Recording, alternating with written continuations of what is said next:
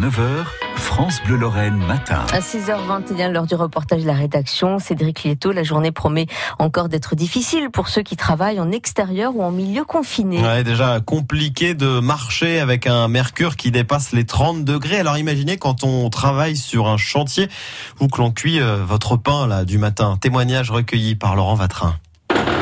C'est le début de l'après-midi sur ce trottoir en plein soleil. La température dépasse les 40 degrés et la chaleur est renforcée par la machine à goudron et le camion grue. On commence plus tôt et euh, on arrête plus tôt. On commence à 6h et à 15h on arrête. Si on sent qu'il y a quelque chose qui ne va pas, on arrête. On se met à l'ombre, on boit un coup tranquille. Des conditions de travail bien difficiles. Julien a pris un gros coup de soleil sur son visage en sueur. Ma crème solaire, je mets le matin quand même. Mais bon, ça sert pas à grand chose quoi. Parce qu'on se ressuie tout de suite, donc ouais, ça part. Donc, euh. Vous êtes bien bronzé là. hein? Ah bah ouais, ça quitte de partir en vacances comme ça.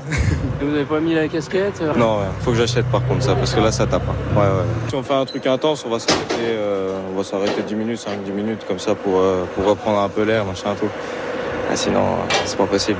Les trois équipiers multiplient les pauses pour supporter la canicule, mais il faut bien respecter le calendrier du chantier. On a 7 ou 8 emplacements de prévus, on doit faire nos 7-8 et faut que ça se passe.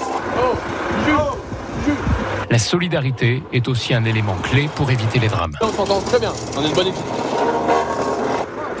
Autre profession très pénible à vivre en ce moment, la boulangerie. Four, farine et canicule, voilà trois ingrédients qui donnent une recette infernale. Et même dans la nuit, en ce moment, c'est comme dans la journée. On va vraiment pas, pas sentir de différence. quoi. Cyril Bayard est artisan boulanger dans le centre-ville d'Épinal. On a quand même des ouvertures euh, sur les labos qui nous permettent euh, voilà, de travailler dans une ambiance légèrement plus fraîche. Ça dure pas non plus euh, des mois. Enfin, donc euh, voilà, c'est une période comme ça et euh, bah, on prend sur l'eau. quoi. On boit énormément. De l'eau évidemment. bah, on fait euh, un petit courant d'air, mais, euh, mais voilà. Quoi. On peut pas se permettre de faire trop quoi, parce qu'il y a quand même beaucoup de farine, donc ça vole. Et, euh, et voilà, bon, on essaie au minimum d'avoir euh, voilà, un petit peu d'air.